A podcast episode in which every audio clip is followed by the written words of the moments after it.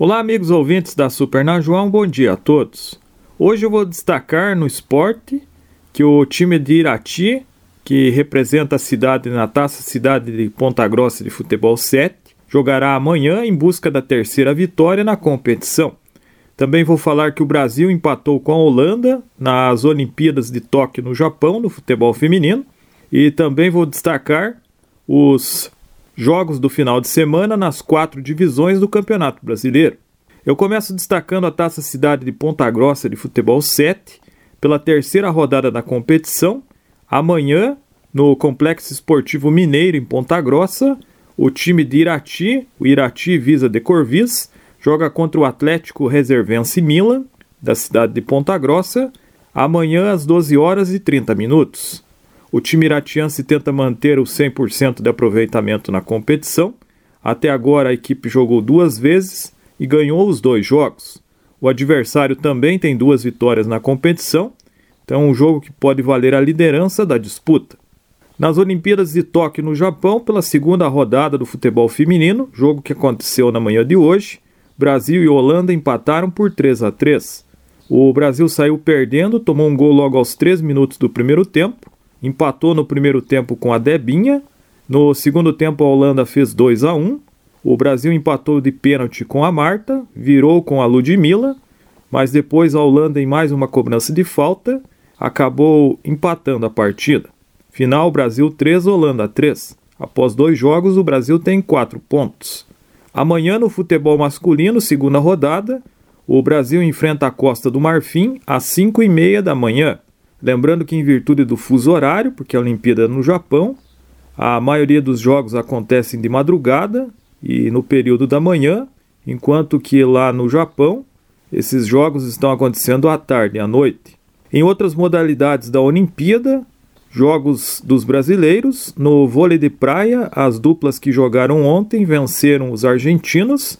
No masculino, Alisson e Álvaro Filho ganharam de Azad Capo Grosso por 2 sets a 0. Já Agatha e Duda ganharam de Galá e Pereira, também uma dupla argentina, também por 2 a 0. Lembrando que a Agatha Bednarchuk é paranaense, natural de Curitiba. Na Olimpíada passada, no Rio de Janeiro, ela conquistou a prata e busca sua segunda medalha olímpica.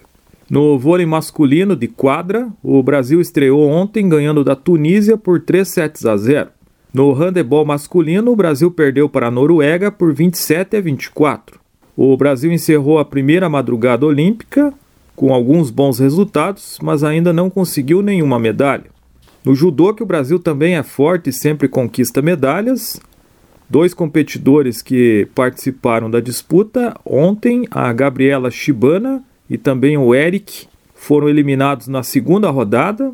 Eles estrearam com vitória mas acabaram sendo eliminados na fase posterior. Campeonato Brasileiro de Futebol, a quarta divisão, oitava rodada, marca para hoje. Jogos dos Paranaenses, grupo 7. O Cianorte joga em Sorocaba, no interior de São Paulo, às 15 horas contra o São Bento. Já no grupo 8, hoje, na região oeste do estado, em Cascavel, o Futebol Clube Cascavel recebe o Rio Branco. O jogo começa às 16 horas. Campeonato Brasileiro da Terceira Divisão, nona rodada, ontem. O Paraná Clube apenas empatou em Barueri, na Grande São Paulo, contra o Oeste por 1 a 1. Apesar do jogo ser fora de casa, foi um resultado ruim para o Paraná, que enfrentou o Oeste, que ainda não venceu na competição. O Paraná saiu perdendo e conseguiu empate na segunda etapa com um gol marcado por Vinícius Guarapuava. Com o resultado, o Paraná saiu provisoriamente da zona de rebaixamento. O time está em oitavo lugar do grupo B com oito pontos. Porém, se o São José ainda pontuar na rodada, o Paraná volta para a zona de rebaixamento. Lembrando que o Paraná ontem foi comandado interinamente pelo auxiliar Jorge Ferreira, mas na próxima partida já terá sob seu comando o treinador Silvio Criciúma. Ele chega para ocupar o cargo que era de Maurílio Silva, que foi demitido na terça-feira passada após a derrota do Paraná em casa para o Novo Horizontino. Campeonato Brasileiro da Segunda Divisão, a 14ª rodada começou ontem com duas partidas. O Londrina venceu o Remo por 1 a 0.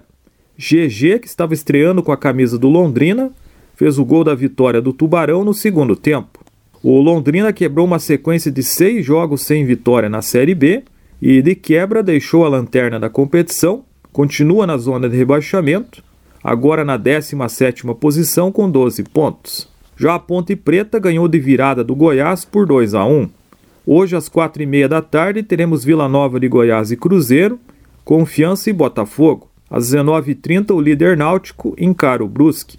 Às 21 horas, mais duas partidas, o CSA enfrenta o Vitória, mesmo horário para Vasco e Guarani. Esse jogo terá transmissão da Super Najuá, em parceria com a Rádio Tupi do Rio de Janeiro. Amanhã, 18h15, em Ponta Grossa, teremos o confronto entre paranaenses. O Operário recebe o Curitiba. 20 e 30 amanhã, pela Série B, o Sampaio Correia enfrenta o CRB e o Havaí pega o Brasil de Pelotas. Campeonato Brasileiro da Primeira Divisão, 13ª rodada, começa hoje com duas partidas. Às 17 horas, o Grêmio enfrenta o América Mineiro e às 19 horas, o líder Palmeiras recebe o Fluminense. Esse jogo terá transmissão da Super Najuá em conexão com a Rádio Paiquerê de Londrina. Amanhã, 11 da manhã, o Atlético Mineiro recebe o Bahia. 16 horas teremos Fortaleza e Bragantino, mesmo horário para o clássico entre Flamengo e São Paulo. Esse jogo terá transmissão da Super Najuá em conexão com a Rádio Paiquerê de Londrina. 18 e 15 amanhã, o Santos enfrenta o Atlético Goianiense mesmo horário para Atlético Paranaense e Internacional. Esse jogo você também poderá ouvir aqui em 92.5 na conexão com a Banda B de Curitiba. Já às 20h30 amanhã, o esporte recebe o Ceará. Segunda-feira, dois jogos fecham a rodada do Campeonato Brasileiro da Primeira Divisão. Às 18 horas, o Juventude enfrenta a Chapecoense. Já às 20 horas, o Cuiabá enfrenta o Corinthians. Essas são as informações do esporte neste sábado. Eu desejo um bom final de semana a todos e retorno na segunda-feira no programa Show de Bola.